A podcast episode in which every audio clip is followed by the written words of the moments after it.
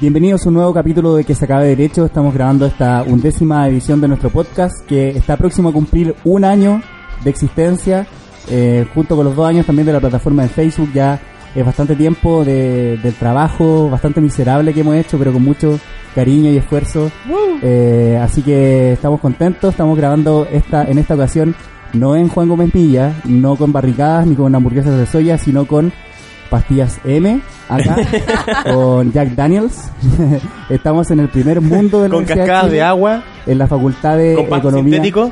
en la Facultad de Economía y Negocios eh, de la Universidad de Chile es un es, es como estar en Suiza acá, como yo me Es Dinamarca, es Dinamarca. Dinamarca, sí, Sí. es impresionante. Pisé esta weá y me ofrecieron como cinco pases para ir a la nieve.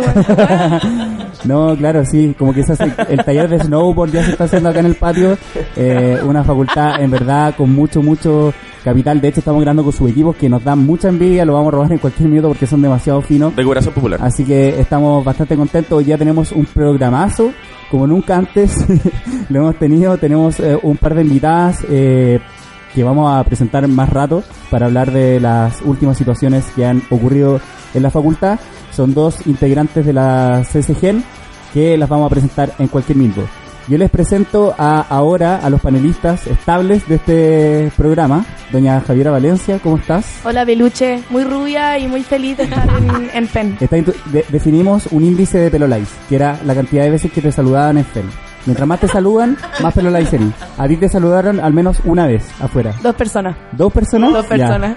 Y a mí no me saludaron ninguna y al resto cero. tampoco. Así Cero. Dos personas y debo confesarla. Hice como a tres amigas más que estaba acá. que, claramente.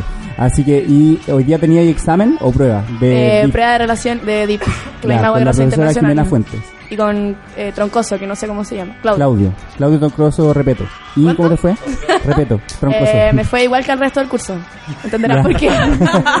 Hubo alguna especie de colaboración ahí. Mira, yo digo Que no que entere. la, la cadena Mal, la Eh, o de la sea, yuca. no, pero no, sí, eh, lo inventé. No te olvides que este Ya. podcast está Los sumarios no este se sabe si. es escuchado por personas relevantes dentro de la facultad. Bueno, ahí se escucha de fondo la voz eh, inconfundible del gran Pep Acevedo.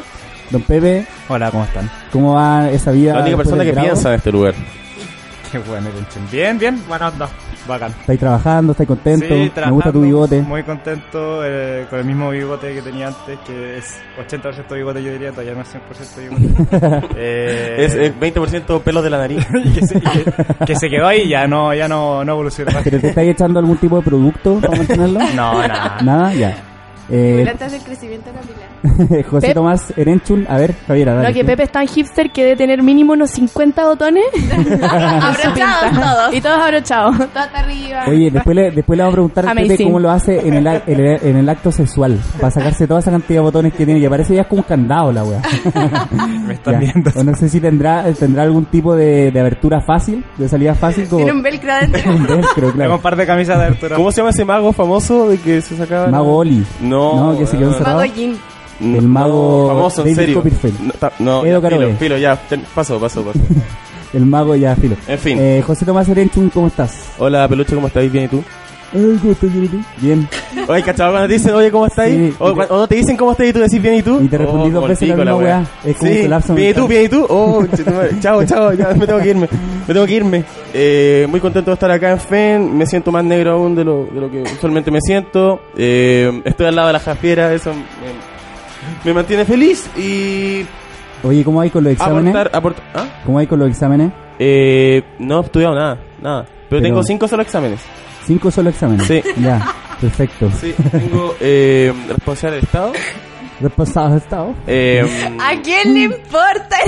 La cagó ya. A ver, cuéntame todo. Cuéntame los ramos que tení, los profes. Sí, ¿Cómo me saqué, me saqué un 5-5. Eh, Este es el espacio de derecho, dale. No, no.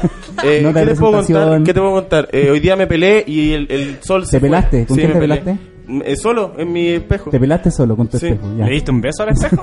No, me, me corté el La pelo. nueva forma de velarse frente Sí. al espejo. Eh, Genial. eso, muy feliz de estar acá nuevamente, Peluche. Muchas gracias por, estarme, por, por invitarme nuevamente. Camila Constanza Monsalva Palavecino. Hola. ¿Cómo, cómo estás? Bien, ¿y tú? Bien también. Bien, ¿y tú? Me han preguntado bien. cuatro veces y ya he dicho que estoy Bien, así que no es necesario preguntarlo de nuevo. eh, Camila, ¿cómo estás? ¿Cómo van los exámenes, las vacaciones? Bien, tampoco he estudiado nada igual que el derecho. ¿Te vayas a Rancagua este fin de semana largo? Eh, ¿Para no, me aprovechar? voy a la playa, parece. ¿Te vayas a la playa? ¿A qué Quizás. playita? Ah, Cachagua, obvio. No, Te, sale sí o sí invitación a Cachagua después de ¿Cachagua la o el. Quisco? ¿guas? No, voy a Pichilemu, una hueá más de mi región. Ah, Pichilemu, una weá sí. no que no es zorrona. no, en esta época no, pues, no hay alas. Oye, esta semana estuvo bien movida en Derecho porque tuvimos bastantes asuntos eh, polémicos, algunos bien eh, mediáticos también. Fue la cuenta pública del decano Don Davor Harasic, que fue un espectáculo absolutamente masivo, Fuegos artificiales. televisivo, hubo pero una alfombra roja, nosotros Hubo estuvimos, streaming nosotros estuvimos, oficial. estuvimos ahí transmitiendo en vivo y en directo con Camila Constanza Monsalva desde el aula magna. Oye, pero la pinta de los profes, había, Impactante, ¿eh? había 10 millones de pesos invertidos en cada traje de esos profesores que En estaban. cada ahí. corbata. En cada corbata, pero viejo. En cada onda, suspensor hipster. Pagaba ahí 100 carreras de derecho con, con la pura pinta de los profes. Impresionante. Sí, fue impactante. Además, había, había tanta producción, había, Todo había muy pianos, bonito. había Sí, streaming, cámaras, Guitarra, guitarra todo, clásica al principio. ¿Esta es real? Sí, sí. Sí, Había, pero por favor, las si era- de los profesores eran como sitiales. Sí, eran así, sitiales sí. demasiado finos. Era como el trono de hierro, así. Y eh, qué más, la presentación de PowerPoint también, hermosa. Todo muy Cambiaba bonito. de color, Cambiaba tenía de efecto. color, tenía efectos así pero hermosos, como todo muy El título daba vuelta. Yo me sentía que estaba frente a la cuenta pública del presidente de la República. Sí. ¿Cachai? Pero del presidente de Suiza, no de Chile. Como onda hermoso, en verdad, todo muy bonito. Los profesores ahí, todos muy republicanos. Como que vibró la República en la aula ¿Cuánto, cuánto gastaron en eso? Yo quiero ver la, yo quiero ver la Eso no cuenta de salió en la la, cuenta los pública. gastos ahí. Uno- oye, pero sí, mira. De- Don Davor se- Vibró entero el presupuesto. vibró entre el presupuesto. Y, y sabéis que Don Davor cerró la escuela, weón. Cerró la, cerró? biblioteca. Se tomó la facultad, don cerró- Davor. Se tomó la facultad, Don Davor. No, que eh, ¿Ah? No, no. Oye, yo quiero hacer un reclamo formal, sí. ¿Por qué no habló de las filas del casino? ¿Por qué no habló de la red compra que no hay en el ¿Sabéis casino? sabéis lo que.? La dura es, una, Oh, es una demanda estudiantil. La es una demanda de Monsalva, weón. Es una demanda oficial. Sería una demanda de, de casino. First World Problems. Como que hay weas mucho más importantes que red compra. Ya, el pero dime que nunca he llegado al casino a decir, oh, bueno, quiero esto, y te dicen, no hay red compra. Es Y que no tengo plata en la subir- tarjeta, entonces no me- Subir al, ca- al cajero, weón, a comprarla. a- Es como una sea, demanda que usa hashtag. ¿no? Sí, como- ya, oye, no, pero todo muy bonito en verdad. Eh, cerró, se tomó la escuela, obligó a los funcionarios, básicamente todo la, el público presente eran eh, funcionarios que estaban eh, por contrato eh, eh, ahí sentados y aplaudiendo en la cuenta La pública. marcha, la marcha que, Que- filmó era por contrato, además- si esa gente no quería estar ahí. Además destacó, destacó yo creo el hecho más relevante de la gestión pública de este decanato y que deberíamos reconocer ahora con un aplauso. Me atrevo, o sea, por favor, si me lo pueden aplaudir, 9500 seguidores en Twitter. La mejor hazaña. 500 po, weón. Gracias, persona. ¿Quién es Gracias. Roberto Naum? ¿Quién es la historia de la Facultad de Derecho? 9500 eh, seguidores en Twitter, histórico. Y yo, si a mí me preguntaran si volviera a estudiar, ¿por qué estudiaría en la Facultad de Derecho? Porque los tiene 9.500 9500 seguidores. Yo le diría a Don Davor Totalmente entonces, influyente. Como El copano de, de, de las escuelas de Derecho de Chile. Una, una piscola al seco por cada seguidor en Twitter. Listo. Tenemos carrera de facultad acá que, a que crece. Oye, pero ¿qué ¿por qué destaca esa weá? Yo voy a ocupar la analogía que ocupó Camila Monsalva en Twitter en ese minuto, que es, eh, ¿cómo era? La- lo del Monopoly. Eh, que ser famoso en Twitter es como ser millonario en el Monopoly. Claro. A nadie le importa no realmente existe. la weá. No existe, si no es nada. es ¿Qué- falso, qué ¿eh? es eso? Tenés seguidores. Como que la filo. Camila tiene mil seguidores en Twitter. cuando, es cuando como yo vi el, un, cuando yo un vi el noveno de la video, facultad. cuando yo vi el 1400, video, Y Javiera Cabello preguntó quién eras. Oh. Oh. No, vamos a hablar más ¿Viste rato. Estamos polemizando de, antes de tiempo. No, entonces. Oye, pero bueno, la cuenta pública fue un show porque además no abordó los temas principales y yo quiero decir algo. Y se lo digo a la cara, Don Tabor. Ah, ¿te cachai? Me voy de sumario. El- Por 15 años de silencio. Hablo por 15 años, el, el decano Don Davor no abordó en, la, en todo el rato, no abordó la- el, la- el conflicto estudiantil. Y lo dejó para el último. Y lo que dijo expresamente fue que eh, la situación de la comunidad que estaba tensa y todo eso no era responsabilidad sino de los, de los estudiantes exclusivamente. Dijo, esto no es responsabilidad ni de los académicos ni de los funcionarios, es responsabilidad de los estudiantes. Y cuando dijo eso, miró a los ojos a la presidenta Jimena Peralta que estaba en primera fila. Pero fue un momento muy fuerte. Fuertísimo. Javiera, ¿qué, qué, Javiera, ¿tienes como alguna No, pero espérate, porque no hemos presentado a las Pero- invitadas todavía. Ya, pero, pero ya la voy a presentar, ya, la voy a presentar. preséntala. Ya, ya, ya, weón. Me desordenaste la weón, guaso, weón, presenta, la cresta, mierda. La verdad es que no sé por qué hiciste esta weá, Javier. No, porque quería mantener la expectativa del auditor. Y aparte todos le decimos como presenta, presenta, así para que Ya. hablen. Javiera Cabello, Claudio Osorio, Claudia Osorio, integrantes de la CCG de Derecho. Bienvenidas a que se acabe Derecho. Vamos a estar hablando. Estuvieron todo el rato acá escuchándonos, weón, tratando de, tratando de pasar desapercibida, weón. vamos a estar hablando de, de, de weas profundas, pero por mientras, eh, saluden, ¿cómo están? ¿Todo bien? Acabo de saludar. Bienvenidas. Qué sexy la voz de Javiera Cabello. ¿Qué onda, Javier Yo Cabello? y soy Javiera? Cabello que han estado hablando de mí aquí. eh, Y te estoy mirando la cara, que es lo, es lo peor, ni siquiera estoy cara. hablando de ti como si estuviese en otra parte, ¿no? Exacto. Eh, me estabas preguntando qué Sí, cosa? como, ¿cuál, ¿cuál había sido tu perspectiva acerca de la cuenta pública de Davor? Porque La verdad es como que que, no. afirmaste cuando, cuando Sí. el gran comunicador de esta mesa hablaba de, de- de esa mirada de Davor a, a la Jimena. Sí, la verdad es que conozco personalmente a Jimena, eh, milita conmigo, entonces, nada, me contó ella que fue muy duro y que después, de hecho, tuvieron una conversación. Sí. Que un par de personas pudieron apreciar afuera de la escalera en el hall. No, yo creo y que- fue dura. Yo creo que el momento fue tenso y además da cuenta de la miopía del decano. O sea, es una cuestión pero La increíble. miopía del decano. Sí, esa es mi próxima columna, para que lo sepan. miopía del de, decano. la miopía de Don Davos. Spoiler, poético, armonioso, lo- Eh, muy el desconcierto.cl, eh, nada, nada publicado. Eh, es El quinto yo- poder. No, es que yo creo que en verdad el hecho de que él responsabilice externamente una weá de la que él también es responsable lo encuentro demasiado fuerte. O sea, y él decía, eh, yo estoy abierto al diálogo y puedo sacrificar lo que sea, ¿cachai? Para dialogar, para construir una comunidad más sana y no sé qué, pero loco, onda, baja los sumarios y listo, ¿cachai? Como partamos de esa Es base, que ese- ese es déjanos punto, carretear, como que- como que hablemos en retrospectiva todo lo que todo lo que pasó con los paros, con las tomas, ¿cachai? Antes también con, la, con el tema de las funcionarias, como que en verdad ha cometido demasiados errores y, no es capaz de darse cuenta. Igual algo dice, igual yo creo un poco como todo el... eh, la pompa del evento como...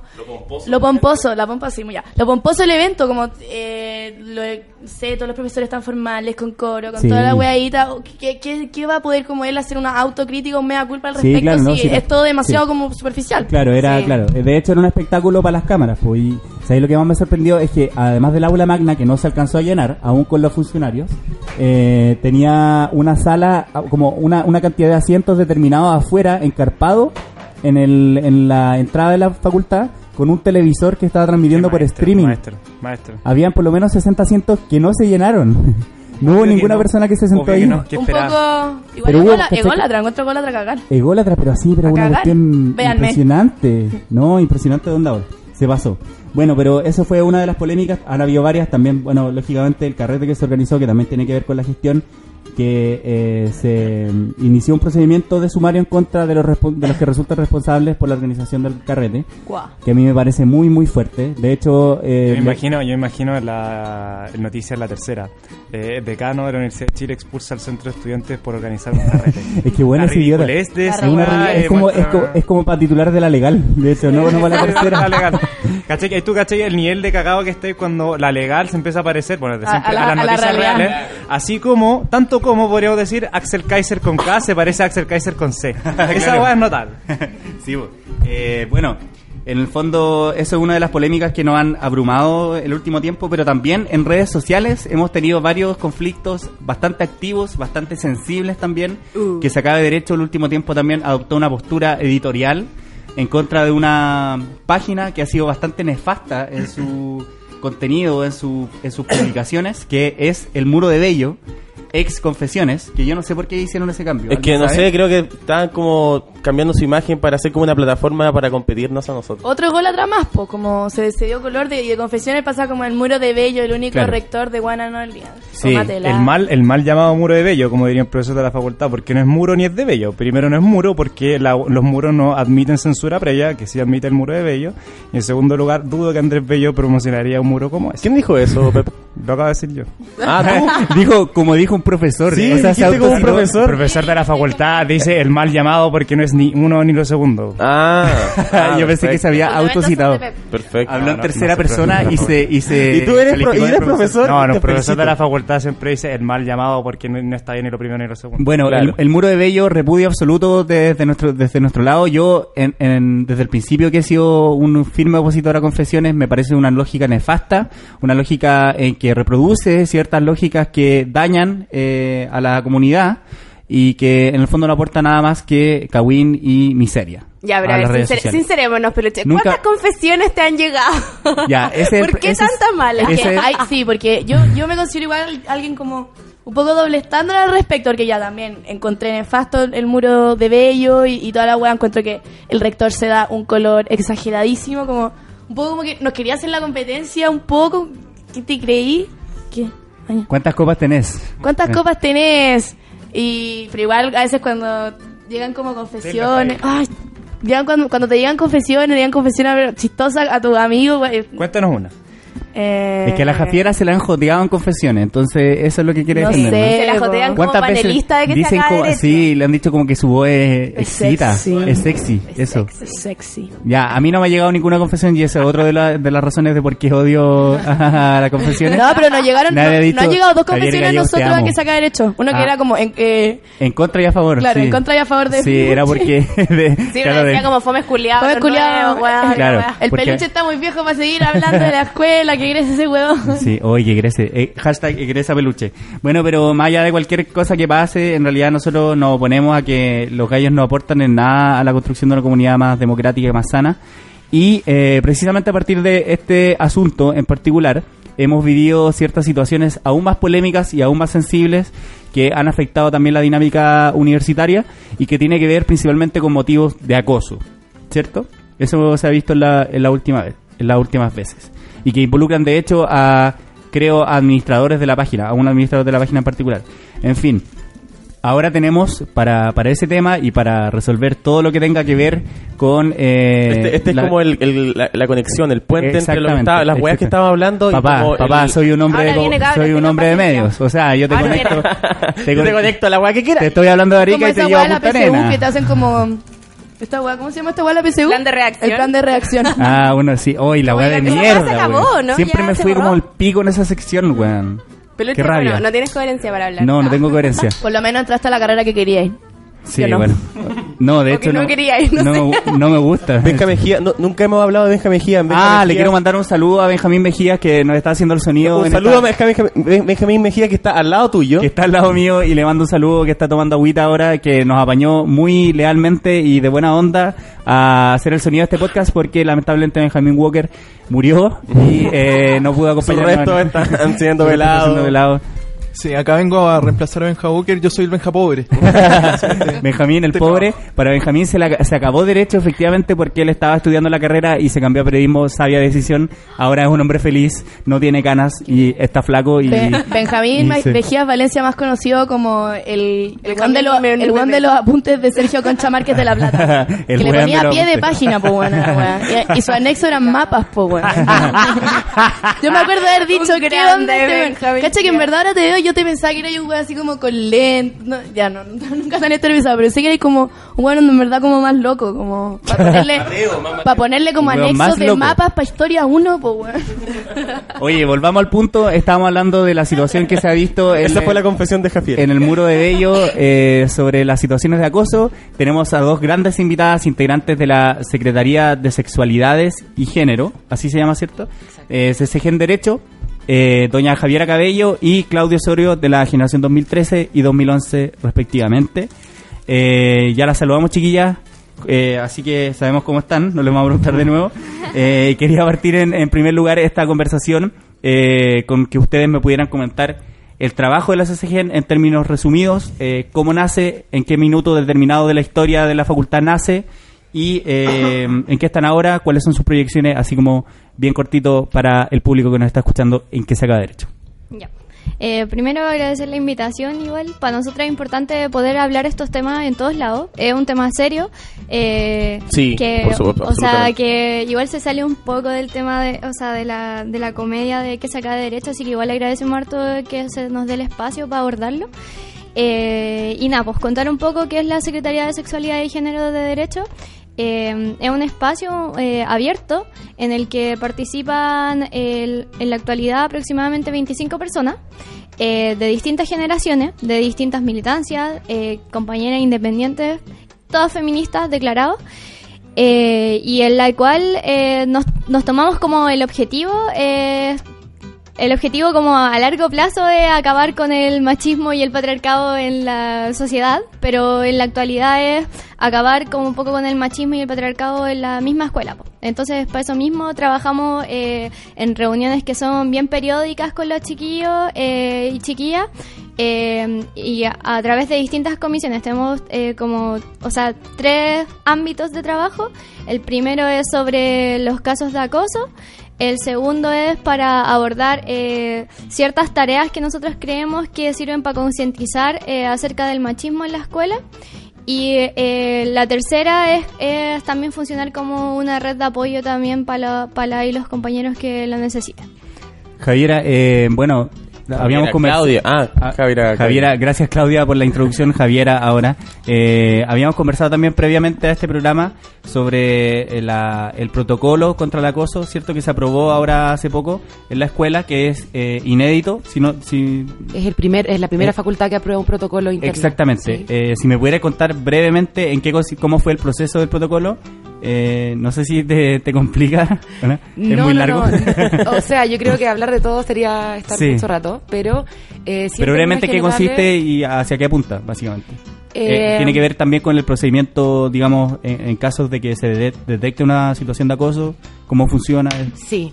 Eh, bueno, el protocolo viene ligado con una demanda que tenía como la CCG en Derecho particularmente, que logró conciliar y discutir con las autoridades la necesidad de un protocolo y en ese contexto es en el que se empieza a elaborar en conjunto con Jonathan Valenzuela, que es el director de Asuntos Académicos, eh, con eh, representantes Un saludo al profesor que está escuchando este podcast. Un, un saludo al profesor eh, y también con representantes de los funcionarios y eh, compañeros de la CCG en Derecho. En particular, en la Comisión Procedimientos estuvieron eh, Rodrigo Mallea, la Irune, la Lala, eh, la Clau que está aquí también, la Vale Balbontín también.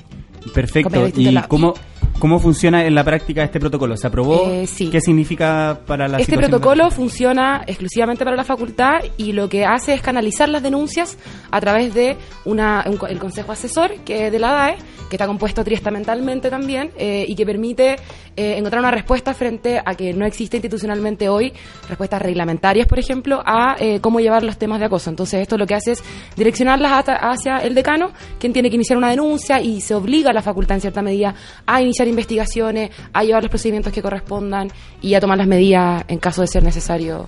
Eso. Algo que me gustaría precisar igual es que como toda esta iniciativa del protocolo surgió en principio de un colectivo de diversidad que había en la, en la facultad. Y ahí los cabros con el set del año pasado se empezaron a mover y ahí empezamos como a meter la cuchara desde la CCG. Y este, la idea de este protocolo es que lo que trata de evitar es un protocolo contra la discriminación eh, y orientación sexual. Y eso significa entonces que no solo eh, resguarda a compañeras y compañeros que puedan ser acosados sexualmente, sino también puede eh, resguarda a los compañeros las compañeras que sean discrimini- discriminados sexualmente, porque todo esto partió desde esa polémica, no sé Ah, si se acuerdan, con, Salinas. O eh, No, no, con Orrego, con Orrego. Orrego. Claudio Orrego de Orrego. Instrucción al Derecho Claro, que Natural. decía no, que... de filosofía. Filosofía moral. Filosofía moral. Derecho, natu- derecho natural. No, pero a mí me hizo filosofía moral. Sí, hacía filosofía. Claro, entonces como eh, ahí los chiquillos Estábamos fueron... todos muy atentos a, a encontrar el error. fueron bien claros, eh, bien eh, bien fuertes en su posicionamiento en contra que el profesor no podía decir lo que dijo, que era como que los homosexuales eran enfermos. Eh, por supuesto que eso no corresponde, absolutamente homofóbico, discriminatorio y no se puede permitir simplemente. Y ahí se empezaron a mover para tratar de impulsar este protocolo y al final terminó abarcando todo esto. ¿Él sigue haciendo clases en la facultad? No, según yo no, lo sacaron. Según yo también lo Porque creo que tenía estaba como opción para su propio electivo y lo votaron por falta de cupo. O sea, por... so- Wow. Quiero admitir que yo era representante ese año y lo que hicimos fue cambiar el calendario académico y ponerlo en como con procesal. Ah, ya. Se lo Así que bien. Javiera Cabello, un aplauso para. Javiera Cabello.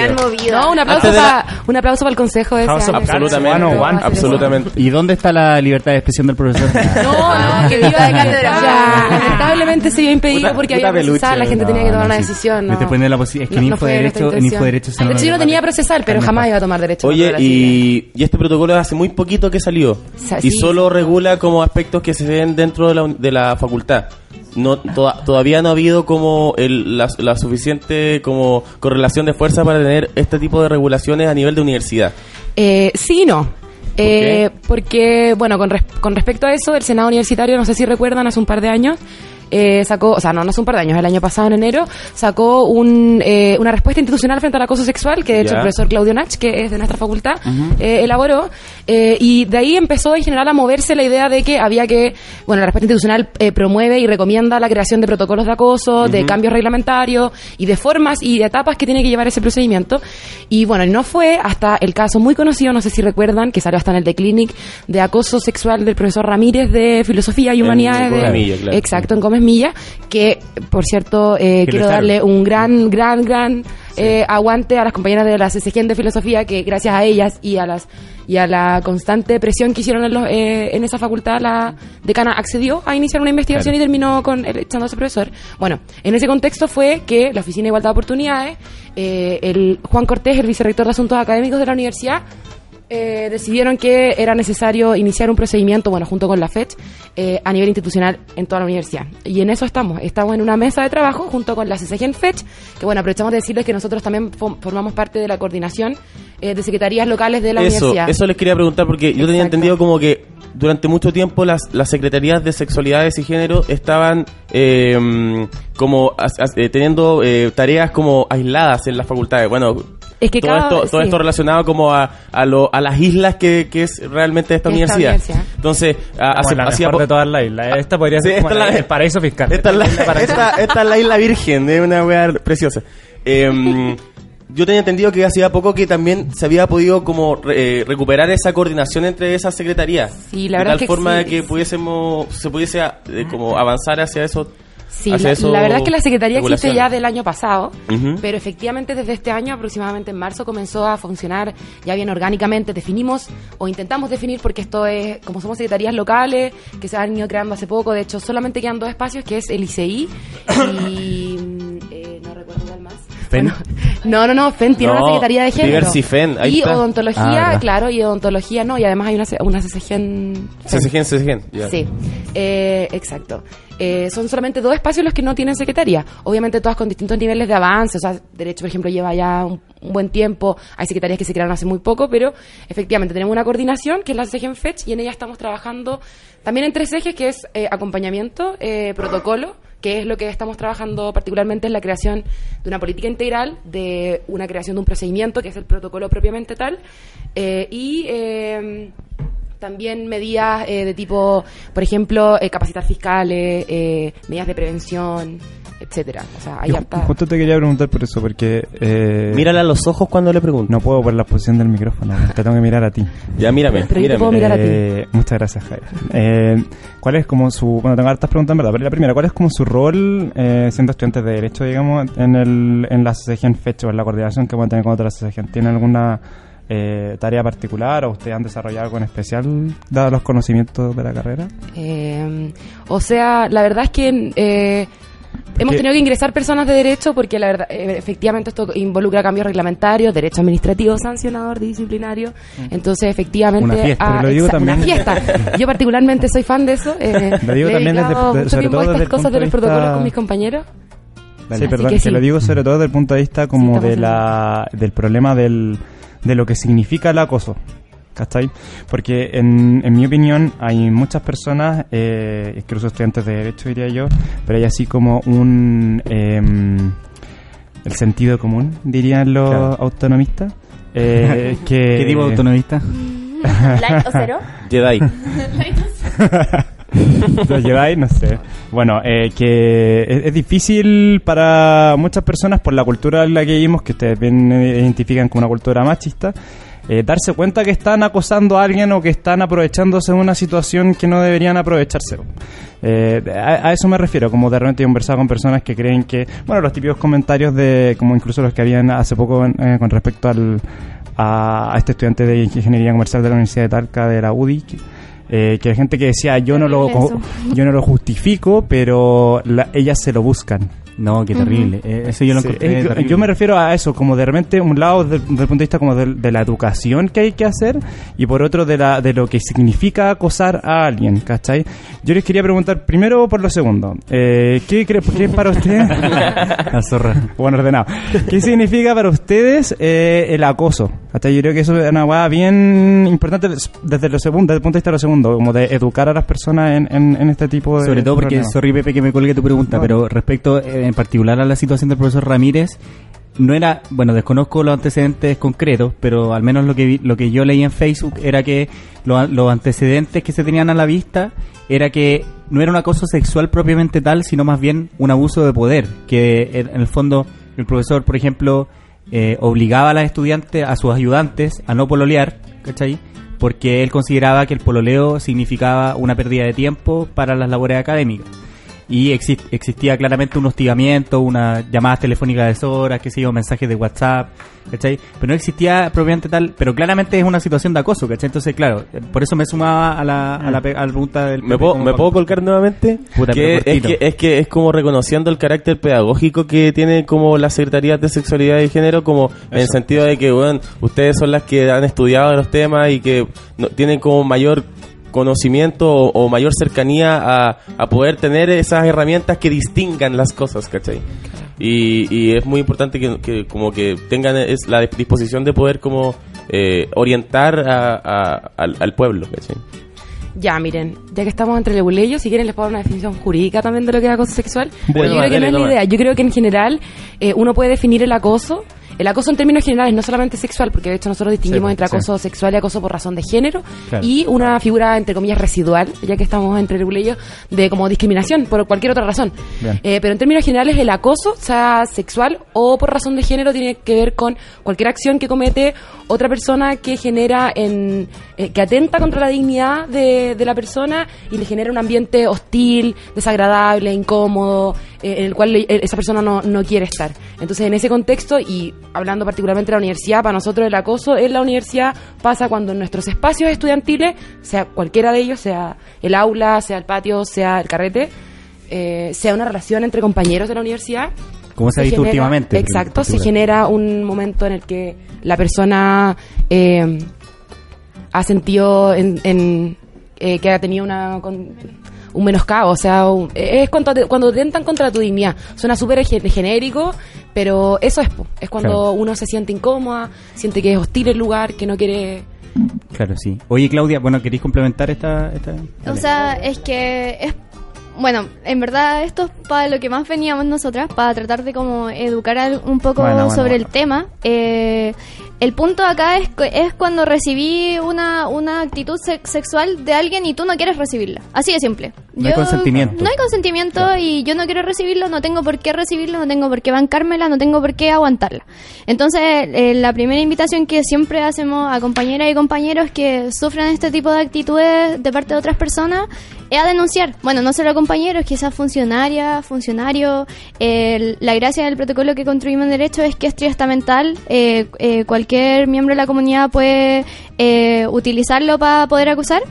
Y nada, pues el punto acá es eh, algo que hay que entender y es, es es bien importante y es bien es lo que más cuesta aprender a enseñar, o sea, poder enseñarle al resto y es el tema de desnutar- desnaturalizar el machismo en general. ¿Por qué? ¿Por qué lo digo?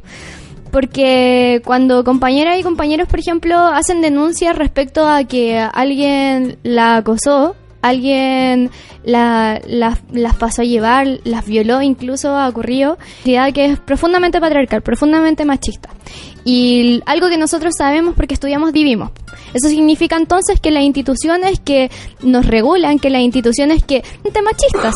Y el machismo eh, de, esta- de todas estas instituciones se traduce desde cosas tan simples como que, por ejemplo, la universidad eh, evite a toda costa que profesores que son acusados por diversas personas eh, de acoso no sean sumariados desde algo tan algo tan tan pequeño como eso o sea, no pequeño, es grande en realidad, pero desde algo tan concreto como eso hasta, por ejemplo, la existencia de victimización secundaria en los procesos judiciales. ¿Qué es la victimización secundaria?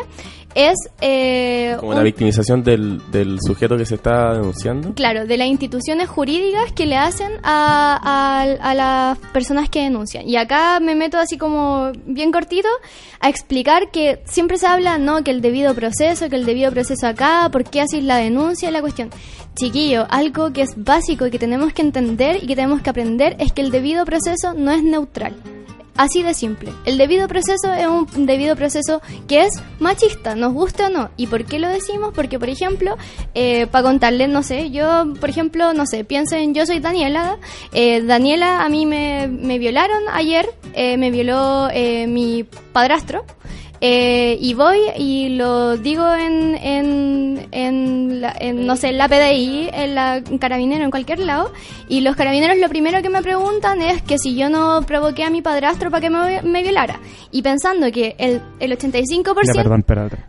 Eh, pero es que eso no es un problema del debido proceso. po. O sea, No, que pero es Carabinero que- te haga esa pregunta es un problema de Carabinero. O sea, sí, pero calma. eh, era para No, ir para como por el, por el, el proceso que una, una persona vive. Hay que pensar que el 85% de las personas acosadas son mujeres y de eso eh, más del 75% son menores de edad. Entonces, es un problema gigante, porque aparte de que es un problema de género, es un problema de autoridad con la, con la infancia, ¿cachai? Y no solo a mujeres grandes los carabineros les preguntan eso, sino que a los niños. Y en el, de- en el, en el proceso, para comprobar, porque la carga de la prueba la tiene la persona que eh, acusa, porque el, el acusado es inocente hasta que se pruebe lo contrario, eh, un niño o, o yo que estoy denunciando una violación o cualquier persona tiene que repetir cientos de veces a no solo la PDI, no solo a carabineros, también a la fiscalía, también en el examen sexo- sexológico que se hace en el servicio médico legal, a los peritajes, etcétera. Entonces el derecho a olvidar del niño, el derecho a olvidar de la, de la mujer se contrapone, por ejemplo, con el derecho de, o sea, con la necesidad de probar esto y que eh, cada vez que se hace, la, la- el testimonio de la persona es eh, sumamente cuestionado, no, no, no se le cree. Entonces, estas cosas que contamos acá como de- del debido proceso, ¿cachai? Es lo mismo que pasa en la escuela, pues cuando compañeras van y dicen, pucha, a mí me pasó esto y esto otro, eh, y van y le dicen así como, eh, pero es que no, pero es que tenéis que esperar a que haya una investigación y la cuestión, bueno, pero si es la verdad de las cabras, pues, ¿cachai? Y nosotros necesitamos apañarlas en esa verdad porque ellas tienen toda una institucionalidad en su contra. A mí me pasó mucho leyendo lo- los comentarios en Facebook. Demasiada gente llenándose la boca respecto al debido proceso y la weá. Y es como, ya, perdón por la radical, pero no, no leen nada, son tontos, las mujeres no nos creen, no, no nos creen, y, ah, el debido proceso, o sea, si tú estás en la calle y te roban el celular y, y veías al weón con el celular en la mano corriendo, eh, yo llego y te digo, weón, el debido proceso, ¿qué onda? Como, n- a las mujeres no nos creen, ¿cachai? Si- eh, obviamente que es muy difícil además para nosotras y te meten la weá del debido proceso encima. Y lo decís, yo creo, la mayoría, porque la gente lo dice en Info Derecho solo para darse color y la weá, gente citando artículos. Mm. Es estúpido. Y otros factores más, yo tengo, que pasa mucho en la universidad, que eh, importa demasiado como la imagen del profesor, como se le respeta mucho como la, la locura un poco del profesor clásico que tiene. Y por eso igual... Los buenos que son como capos académicamente. Claro, por ejemplo, se eh, porque el bueno está claro, loco. Una amiga tuvo, y voy a decir algo, a lo mejor a muchos, pero la, eh, la Figueroa tuvieron prueba con la Figueroa ayer, de Consticoy. Y mi amiga estaba sentada en tú como con la pierna así. Y lo primero que le hice la, la Figueroa. pierna sobre la silla. para Claro, no esta estaba sentada como con Ya. las piernas, como debemos sentarnos Ya. como con las piernas cruzadas. Y igual una te digan como, oye, siéntate como señorita, tú que vayas a ser abogada, y es como, Premoderno. guay, ¿cachai? Anda todos los demás compañeros Premoderna, hablando. Qué buena palabra utilizó.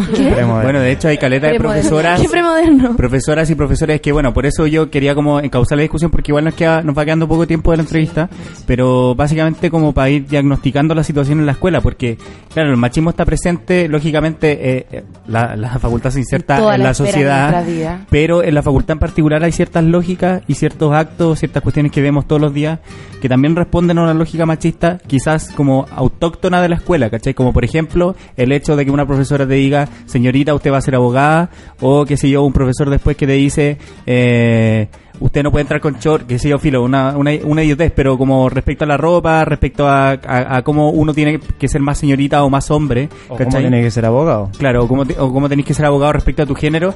Entonces, eh, no sé cuál es, eh, ustedes institu- institucionalmente cómo se exigen, si han hecho un diagnóstico, me imagino que, claro, que la capacidad humana no, le- no les permite hacer una estadística ni nada, pero al menos me, me imagino que en ciertas impresiones, como en base a lo que han estudiado, pueden decir como, mira, la facultad está como en un nivel máximo de machismo o- y, se manifiesta en tal, en tal y tal situación, ¿cachai? Mira, yo diría que el problema de la facultad, y es el problema de como en general los leguleyos, es que como nos enseñan el derecho, el derecho a diferencia creo yo de muchas otras carreras, te, te hace pensar la vida de una forma distinta. Sí, totalmente. Entonces lo que genera es que uno conoce solo lo que le enseñan en derecho, po, y uno analiza las cosas. Entonces eh, me tomo igual de las palabras de la Clau, como no es solo decir como la sociedad es una cultura machista, sino que eh, el, el Estado, el Estado de Derecho, la, la legislación, es una, el derecho en general, es, un- es la cristalización de las relaciones de poder. Entonces cuando uno habla de eso, toda la gente piensa en esos términos, po. Entonces, por eso, por eso cuando yo les digo, claro, defienden el debido proceso a rajatabla como si fuera eh, como principio básico de nuestras vidas, eh, claro, pues yo les digo, efectivamente, los roles de género en la sociedad es un problema. En la facultad en específico, como en las conductas particulares, yo creo que tenéis que verlo desde arriba abajo. Primero mira la academia. ¿Cuántas profesoras? Claro. Hay cuatro profesoras en la facultad que pueden llegar a ser decanas. Hay como, deben haber más de 20 profesores que pueden llegar a ser decanos en la facultad. Sí, claro. Es un ejemplo. Eh, ¿Cuántas profesoras mujeres están con- eh, contratadas eh, a- de planta? Mm. ¿Cuántas generan investigación? ¿Cuántas profesoras son respetadas? Y también la lógica de las mismas profesoras, y me van a disculpar, muchas de las profesoras que yo he tenido en esta facultad, no voy a dar nombres, pero sí tienen una relación en la que tienen que generar, tienen que ser como hombres, tienen que ser más Claro, duras como- que los hombres, tienen que ser más ¿Qué le duras que los hombres para generar un respeto. ¿Qué significa eso? ¿Qué habla eso de los roles de género y de lo que es de lo que es reconocido como algo válido dentro de la academia? Ese es el primer problema. Entonces, si ellos nos están enseñando y uno, por ejemplo, quiere ser una académica el día de mañana, ¿cuál es tu referente? ¿Quién es tu referente? Dale. ¿Hay profesores feministas en esta facultad? ¿Hay profesores hombres o mujeres feministas en esta facultad?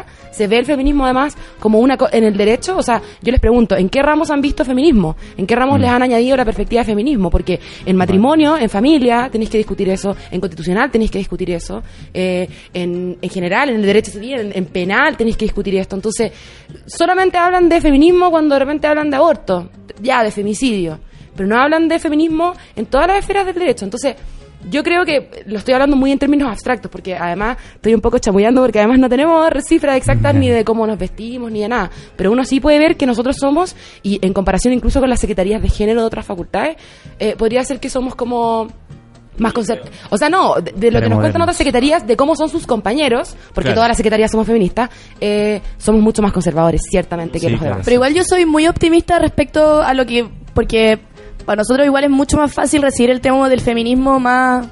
No sé, porque la- todas las redes sociales hoy en día como que eh, eh, difunden el feminismo, para nosotros es mucho más fácil, obviamente para los profesores. eh, bueno, además de que no fueron criados de esa manera, tampoco eh, están como al tanto de los cambios de, de hoy en día. Sí, claro, puede ser Eh, que por- También sea, se- sea mucho ese factor que no, no saben porque no manejan Facebook, Twitter como lo manejamos nosotros, que sabemos eh, como lo políticamente correctos, entre comillas, que tenemos que ser eh, día a día. Claro. Sí, yo creo que por el avance generacional también, que lo, lo que decís tú, como nosotros estamos insertos en una generación que básicamente va a tener al menos la perspectiva, ¿cachai? Como que ya eso es un mínimo eh, miserable, pero es un mínimo de decir como puta, en verdad existe una ley que, además de ser injusta, quizás para sectores más eh, socioeconómicos, socio- socio- ah, Socioeconómicos. más desve- desventajados, también para la mujer, ¿cachai? Y eso, al menos tenerlo a la vista, es algo importante, un primer paso. Oye, ojo, igual que respecto como a diagnóstico así en el espacio, también lo que hemos visto en la CCGN respecto no solo eh, a lo que sea institucionalmente, sino el machismo en nuestros compañeros y eso eh, lo hemos conversado harto en, nuestro, en nuestra secretaría respecto, por ejemplo, el machismo y el acoso, cómo se dan los carretes y eso es Claro. brígido. Así, eh, compañeros que de verdad son muy violentos Sí. y te obligan eh, a hacer cosas A que a bailar. Mm. a- o, o esperan a que te cubrís, ¿cachai? Esa es una de las formas Mm. más, más como eh, expresivas de- del machismo y que está como más, entre comillas, de moda. Así, la forma de acoso más, más, más que se está Sí. utilizando ahora que la, la chiquilla o el chiquillo, porque también ha pasado, eh, se cure y, y que la persona aproveche ese momento y cuando, bueno, ¿cómo, cómo podís meterte con alguien que no tiene conciencia? Eso, Claro, eso es lo mismo que yo te decía antes, pues, como que estuviera justificado porque en su estado de embriaguez dice que sí. Claro. ¿Cachai? Cuando- como que no ven, este- por eso les hablaba el, el problema educacional, de que se están aprovechando injustamente una situación para obtener un consentimiento que no es posible obtener. pues, bueno. Viciado. Viciado. Eh, yo diría, eh, no, no quiero polemizar tanto porque eh, el podcast podría- se va a ir, se podría ir en como una discusión sobre debido proceso y no quiero que eso pase. Pero yo creo, que en todo caso esa es la discusión de lo que estamos hablando ahora y yo, bueno, voy a ser súper sincero y me declaro como de en la vereda del debido proceso. Eh, y les quería preguntar a ustedes cómo verían, eh, como ponerlas en la otra vereda también. ¿Qué pasa con una cuestión que ha pasado, obviamente? Eh, no sé, por ejemplo, el caso de General Chavarría, una persona que estuvo en prisión preventiva un buen tiempo porque una mujer había dicho que lo había violado. Eh, cuestión que después se verificó no ser cierta, el Estado la indemnizó por un error judicial, etcétera. Eh, ¿Cómo ven ustedes? Eso es- eh, es, es pura cédula de grado. Pura cédula de grado. copiada, copiada, plagiada. Eh, ¿Cómo ven ustedes ese problema? Eh, ¿Les parece una moneda de cambio que podría ser, políticamente hablando, aceptable? ¿O hay que eh, apuntar a una regulación de la- del debido proceso que admita una protección de la víctima? Porque yo creo, en mi opinión, que el debido proceso no es incompatible con la protección de la víctima. Eh, pero creo, al mismo tiempo, que la protección de la víctima no incluye una, y aquí voy a ser polémico, cacería de brujas, necesariamente. Eh, precisamente porque el debido proceso no, no protege a los delincuentes, como diría la derecha, sino que nos protege a todos. Eso. Ya, yo quiero decir primero que la discusión eh, es política. ¿Y qué significa que sea política? Eh, que acá nosotros tomamos postura por algo. En, en general en derecho, bueno, y efectivamente hubo una discusión al respecto, lo pudieron haber visto en redes sociales y todo. Eh, nosotros por algo estamos apostando por las vías institucionales. Nosotros creemos que la disputa, como es política, se transforma en derecho y en derecho, derecho como cristalización de las relaciones de, de- de poder en la sociedad, hay que ir a pelear la hipo. Y por eso logramos el protocolo, estamos terrible orgullosos. Aguante la CCG. Eh, pero pero la institucionalidad no siempre funciona. Pues yo les voy a decir que, por ejemplo, hoy, eh, por más que conseguimos un protocolo, seguimos regiéndonos por un derecho disciplinario, que incluso en la administración, el estatuto administrativo, es un derecho, o sea, inquisidor, o sea, eso es basado en el sistema antiguo penal. Entonces, ¿qué pasa con eso? Que la víctima no existe. Yo les cuento que cuando uno denuncia, eh, mediante sumario administrativo, denuncia y es tu única oportunidad procesal para presentar cualquier cosa.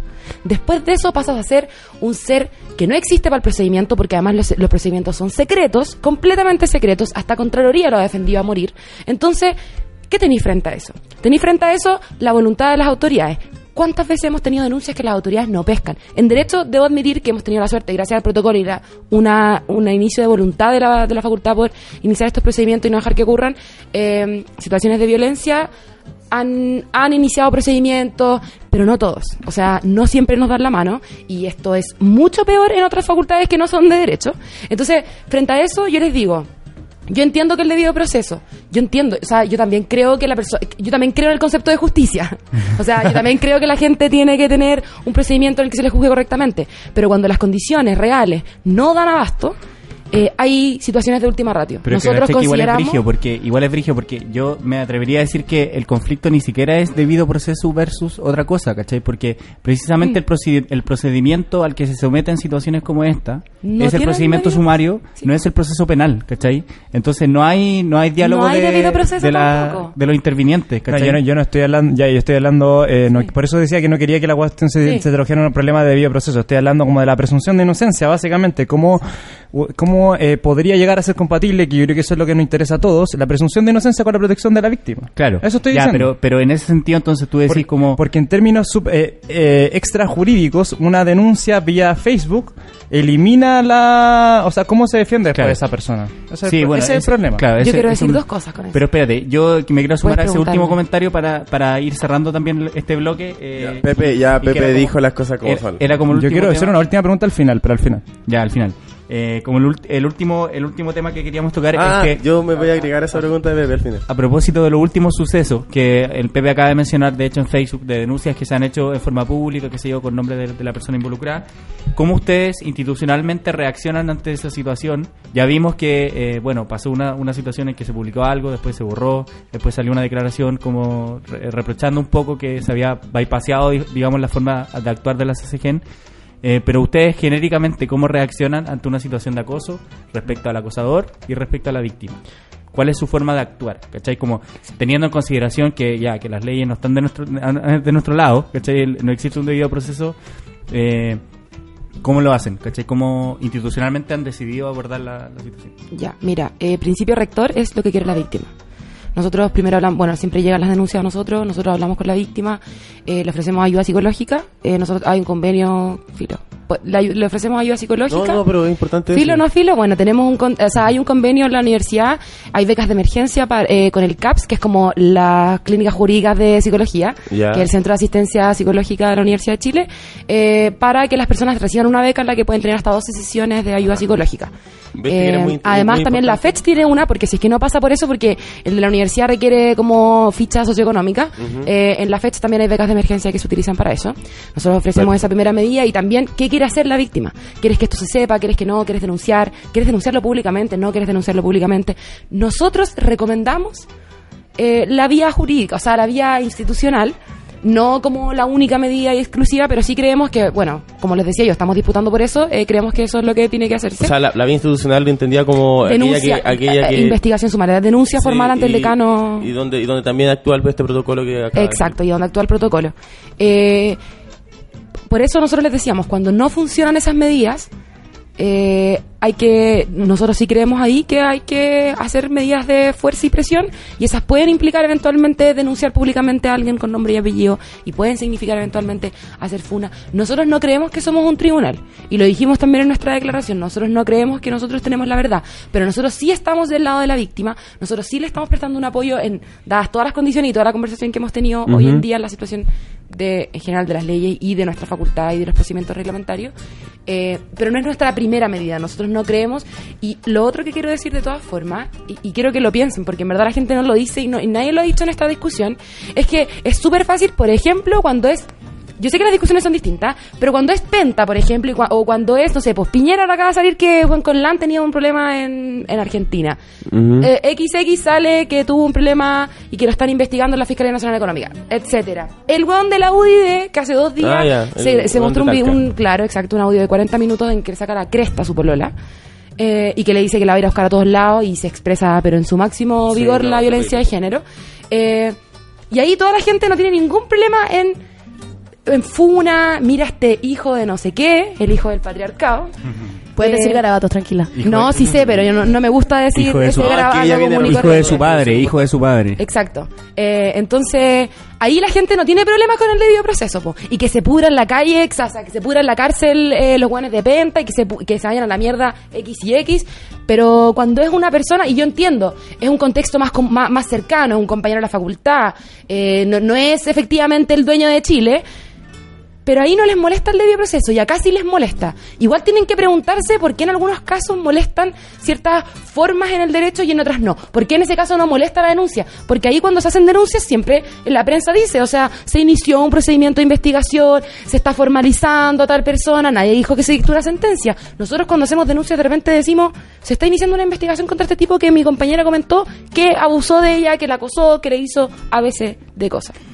Eh, chiquillos, bueno, Claudia, dale para Sí, complementar el punto. Terminar una cosita bien pequeña, es que lo importante y lo relevante es que cuando nosotros hacemos acciones además, tampoco se, el- la idea es que se enfoque tanto en funar al loco, sino en proteger a la víctima. Y eso es lo realmente Mm, relevante y a veces por eso es necesario dar nombres, ¿cachai? Porque, ¿qué pasa si a mí un compañero me violó? Y yo tengo que ir todos los días y a cada rato y verlo siempre en la universidad. Y ese compañero me sigue hostigando, me sigue molestando, me sigue hueveando porque me violó y porque, no sé, hay gente que es así, ¿cachai? ¿Qué hago yo? Voy a la CCGN, digo, oye, Pepito me está me, me hizo Oye. esto, ¿cachai? Perdón. Oye, Pepe Acevedo, El punto es que, que, que si nada, nada más reacciona, ¿cachai? Necesitamos que alguien reaccione y alguien me aleje a ese tipo de mí, ¿cachai? Entonces, ahí están todos, pero también se conjuga con el tema feminismo. El feminismo tampoco cree en, en, la, en la cárcel, ¿cachai? Como hace poco vi- vino Angela, Angela Davis. claro. eh, Feminismo y abo- abolicionismo se Exacto, juntan abolicionismo de cárcel, ¿cachai? Nosotros no creemos como en, en ese tipo de, de, de, de castigo, pero el punto es que todo se tiene que conjugar, como sobre todo con la protección de la persona que ya fue violentada y que puede seguirlo siendo después.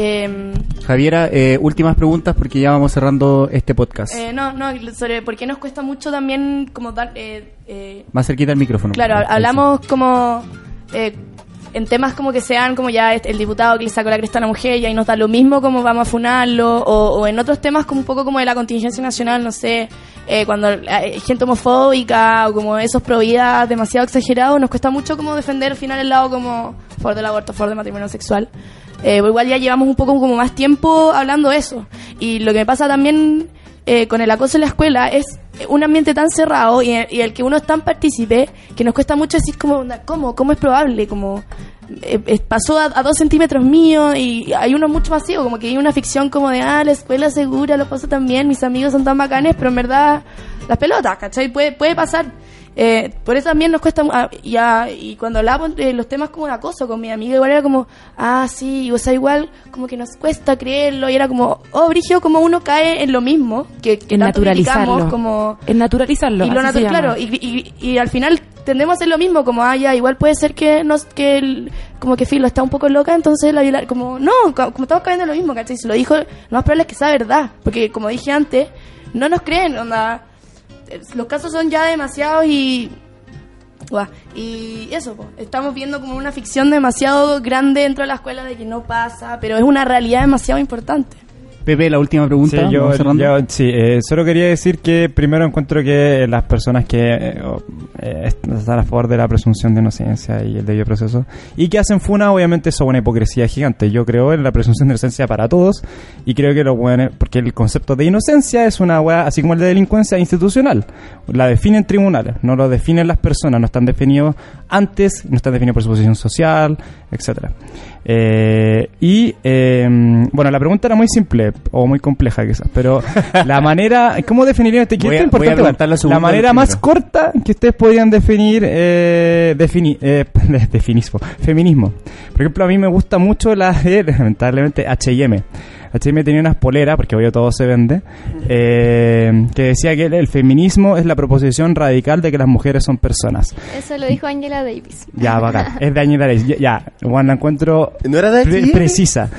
O sea, H&M no citaba a nadie. Me parece ¿cachai? terrible que H&M saque poleras con esa... Como, como todo el... Todo Bienvenido lo al bueno que- capitalismo. bienvenido al capitalismo, bueno, bueno. Che Guevara fue el primero, yo creo. Sí. Pero ¿cómo lo harían ustedes si, si se acogen a esa bacán, si tienen otra... Yo iba a decir, me dijiste definición de feminismo en corto y pensé al tiro en esa frase. Yo bueno, la definiría bueno, bueno, así. bueno. No sé si la pelo quiere... ¿Tu pelo? Eh, no, la verdad es que... Autonomismo.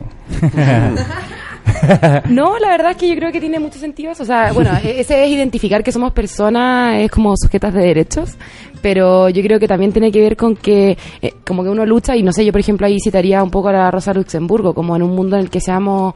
eh, Oye, esa frase es muy preciosa. Sí, y cacha que se me acaba de olvidar porque las chelas como que me hicieron efecto. No, ¿qué chela? ¿Qué? ¿Qué No pasó? hay ninguna chela. ¿Cuál chela? No hay chelas en el que saca de derecho. Eh, nada, la que seamos como humanamente libres. Pucha, Exacto. es que la olvidé, me da vergüenza decirla ahora, en el podcast va a salir esto y ojalá Oye, que las pero a propósito, no me reten, pero- sorry, sorry, pero a propósito de eso, quiero aportar como parte de cultura pop, Kawin, eh, esas frases culiadas de mierda que se publican, sobre todo para fechas como, como el día, el día de la mujer, Ah. que es como, yo, yo particularmente la odio, que- Mujer la odio. bonita es la que lucha. Eh, ¿no? ah, claro, como ese estilo, pero ese como te Te quiero- quiero, te quiero linda, libre y loca. libre y Linda, loca. libre y loca. ¿Qué es esa mierda? No yo me- te, no yo como hombre, Yo yo como como, hombre te hombre quiero te linda. quiero así, ¿cachai? Obvio que, obvio que el feminismo, la feminista es un también es una, un gusto ahora de un hombre, po. Me gustan las feministas, las lindas. Ya, miren, sí, pues te es digo. una basura. Pero po. te digo, por eso, ya te digo Por que- eso sí, te estoy dando el- Ah, ya. No. Te estoy dando la razón. No, pero es que también eh, ahí pasa lo de la weá del H&M, pues como que ya se... Es como ya el signo hippie, ya está demasiado prostituido. eh, el- claro. Ni sumisa ni devota, te quiero linda, linda. Igual yo quería agregar que el feminismo tiene otra también dimensión que no es la... O sea, el feminismo no es de mujeres. Y eso tiene que quedar claro, o sea, como Eso- eso, de... eso es eh, muy yo creo importante. que si le puedo agregar algo a la definición, la raja que tiene Angela Davis en su hermosa frase, es que el feminismo es un problema de todos nosotros. y, lo- y, y significa que todos nosotros seamos iguales, pero de verdad, ¿cachai? Onda, en todos los contextos de nuestras vidas. O sea, eventualmente que el género no sea lo que nos define, que el sexo no sea lo que nos define. Entonces, eh, esa yo creo que también podría ser como... Una Claudia, última palabra. Una sola. Invitación a Ya, listo. Invitación a deconstruir la masculinidad. Eso es... El género, ¿por qué te quedas con tan poco? O sea, bueno, Desconstruir el género también, pues, pero... El género y las especies. Lo que nos está matando en la actualidad... El género y las especies eh, también. Bueno, sí, hay, hay feministas antiespecistas, no, no sé, yo no... Oye, eh, chiquilla, muchas gracias por la participación. Eh, en verdad estuvo muy interesante la conversación. Es- Nos quedó corto el tiempo porque obviamente es de larga, eh, es una Al- cuestión de, de largo aliento. Perdón. Así que no, está bien, está la raja. Ojalá tengamos la oportunidad en el futuro de seguir discutiendo esto. Las puertas de que se acabe derecho están siempre abiertas para todo, para lo que se necesite. Yo le dije a la peli el, a la peli el otro- día que si querían organizar una especie de debate, foro, lo hacíamos vía streaming, no hay problema, la página está, pero abiertísima a lo que quieran, escribir columnas, estados, todo lo que quieran. Eh, apañamos y, y- y agradecemos también su trabajo porque es necesario para todos quienes somos profundamente machistas y lo somos cada Pero que vez menos. supongo que intentan cambiarla. Lo- claro, ya. Sí. A mí me pasa y por eso le doy la Que se gracia. acabe dereche. Le, le- le doy la gracia, en Queríamos- verdad, no, ya, porque, ya fue. porque sin, sin necesidad de inmiscuirme en temas teóricos, yo solamente con su campaña comunicacional he aprendido que hay cuestiones que no pueden naturalizarse más como, como yo pensaba que, que podían ser, ¿cachai? Así que muchas gracias por la pega y ojalá sigan adelante. Bueno. Y eh, ojalá esta labor también se pueda extender ¿Qué hacia el, la resto, voz de Javiera Cabello? hacia el resto de la sociedad. Es, eh, Sí. es- es. Ojalá, Es sensual. Di, Es sensual. di- di- di algo. Por favor, di, Ya no quiero di mi nombre. nada. Javi, Di la- nada di la que- definición de mi nombre, por favor. Di la, di la Sí, definición ¿por de contrato. Por favor, define Sí, a ver, alerta de acoso. Oye, acá. sí, cosificando, no entendieron ni una weá. La cagó. Di mi nombre. ¿qué Puta, media- media hora hablando. ¿Quién dijo. ¿Quién dijo di mi nombre, weón? Yo dije. Puta, eres hecho un weón. Eres hecho tarjetita, tarjetita Weón. para vos. Eh, todos los capítulos, todos los capítulos me una. Chiquillos, palabras finales para despedir este Muchas podcast. gracias, saludos, chao. Pero alguna alguna motivación a seguir adelante Eh, en la no, lo- vida. Lo, encuentro bacán. Yo, como mujer, me siento, o sea, muy educativo también encuentro la, la plataforma. Eh, yo también- Invitada a unirte, por cierto. Eh, es que no me deja el jefe. Me quitaría mucho tiempo. Y, que se acaba derecho. y, y, y bacán lo que hacen, demasiado bancado. Eh, yo creo que gran porcentaje como de gente que, no sé, viene a lo mejor de, de colegios privados, por ejemplo, eh, un poco entiende... Eh, eh, ay, me puse una tontita. Con la, Yo ya lo dije, ya todos saben que estamos tomando. con la chela. Eh, gente que no, no venimos como a lo mejor de ese ambiente un poco más como li- eh, liberal, por así decirlo. Aprendemos eh, cosas muy simples como el, el- el lenguaje o... Ya, filo. todas esas cosas. Así que bacán y muchas gracias. Un saludo para alguien en particular, Javier Valencia. Eh, ¿No? ¿Por qué? Una alguna persona. Un saludo a Benjamín Mejía, ¿vale? Un saludo a Benjamín Mejía. Camila Constanza, eh, sí, de- después voy con tu saludo, Claudia. Eh, Camila Constanza, algún saludo por alguna persona, un cierre, un saludo al país. Eh, no, yo también quería decirle a la CCG en, en general que también me siento como un poco agradecida de la labor que están haciendo a nivel institucional, eh, o sea, tanto en la escuela como en la universidad y en, en las personas. Más que en la escuela, más que en la universidad, en las personas. Es un cambio súper importante que se tiene que llevar y creo que lo están haciendo súper bien. Muchas gracias. Pepe, última frase. Eh, sí, me sumo a lo que estaban diciendo. También me siento agradecido porque el feminismo, como ustedes ven, dice un problema de todo. Eh, en parte sí, obvio. Obvio que sirve para todos. pues. Eh, y solo les quería como pedir, eh, o más bien recomendar, que encuentro que sería bueno, eh, desde el punto de vista de cómo generar la cultura, quizás sacar algo o, o- o, mm, en relación a lo que significa el acoso, que se haga más público, que todo el mundo pueda saberlo, que eh, se pueda identificar, como ustedes dicen, ¿cachai? La protección de la víctima es un problema porque la víctima ya fue víctima. Eh, muchas situaciones se podrían evitar si se cambia la mentalidad de las personas, así como si uno tiene un amigo que se lleva minas curadas a su casa, eh, eso es un problema. Y las per- hay muchas personas que no saben que eso es un problema. Sería bacán que usted aport- pueda De hecho, hay eso. algunas gráficas como que explican eh, como un iceberg, como las, conduci- la- Ah, claro. las conductas machistas, como de, claro, desde los micromachismos hasta las violencias como más Como la mata- físicas, femi- agresiones físicas, Quizás podrían ir por ahí como de 1 a 10, que, que es lo peor. ¿Qué tan machista eres? Claro. Claudia, ¿tú querías mandar un saludo? Sí, parte de la Pelo y yo, un saludo a la CCG en Derecho, a los cabros. Eh, Les cabres. No, a los Les cabres. No, yo digo les cabres, yo lenguaje inclusivo. Sí, pero- Eh, Ah, la Claudia, acá, acá hay una polémica que resolver. No. Claudia Osorio y Erenchun.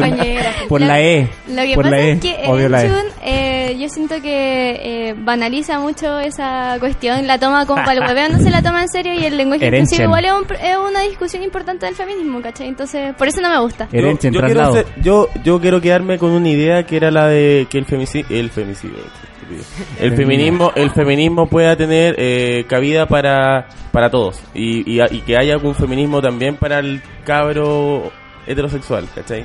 Porque, puta, e- ese, O sea, el yo creo que el feminismo ese es el, desa- trabajar es, es el desafío Tiene el deber como de que reconstruir como la- los roles de género. absolutamente. Entonces, la idea es Denle un espacio Puedes por vestirte favor. de rosado, Arenchun, no hay problema. No, yo no voy a hacer ahora mismo. El- Puedes darle el- besos a hombres también. Sí, también Y lo he hecho. Dame uno, bebé. También lo he hecho. Dame uno. Em, ¿ah? Dame uno, bebé. Ya. Em, la, claro, la, potencialidad de, de- agrupaciones como estas para poder eh, poner a disposición de, de, la, de las mayorías sus conocimientos y para como integrar a, a este a este marco, a esta forma de ver eh, nuestras relaciones como desde todas nuestras nuestras diferencias. Eso. Chiquillos, muchas gracias por estar acá. Muchas, Muchas gracias. gracias. a los Y auditores yo- también. Y otra cosa, y no, me burlo del lenguaje inclusivo. Para, weón, Me encanta para, la ¿por qué E. así esto me siempre? encanta la E, me encanta Ya, la La E. Igual muchas gracias. ¿En serio? Compañeris. Bacán, la raja, lo voy a hacer. Estimados Apróntate, Claudia, apróntate. Auditoris. No, pero eh, Estimados auditoris, muchas Lo gracias, voy a hacer, lo voy a hacer. Muchas gracias por escuchar y por darnos feedback en que saca derecho. Es un proyecto estudiantil hecho eh, con A mucho mano. esfuerzo, alegría, con la alegría de siempre. Estamos saliendo adelante. En el corto plazo se vienen nuevas novedades. Nuevas novedades. Eh, Oye, hacer ese, hacer ese gesto lo encuentro súper discriminatorio. Sí, la- de hecho, la locura huevo. es el próximo tema que vamos a hablar. La locura en general. Vamos a hablar de ambientalismo La- y sí. eh, Antipsiquiatría, que sí. No, pero a hablar como eh, vegetarianos y animalistas. no, Y el no, debido eso- proceso. es que eso- ¿Me eliminaste?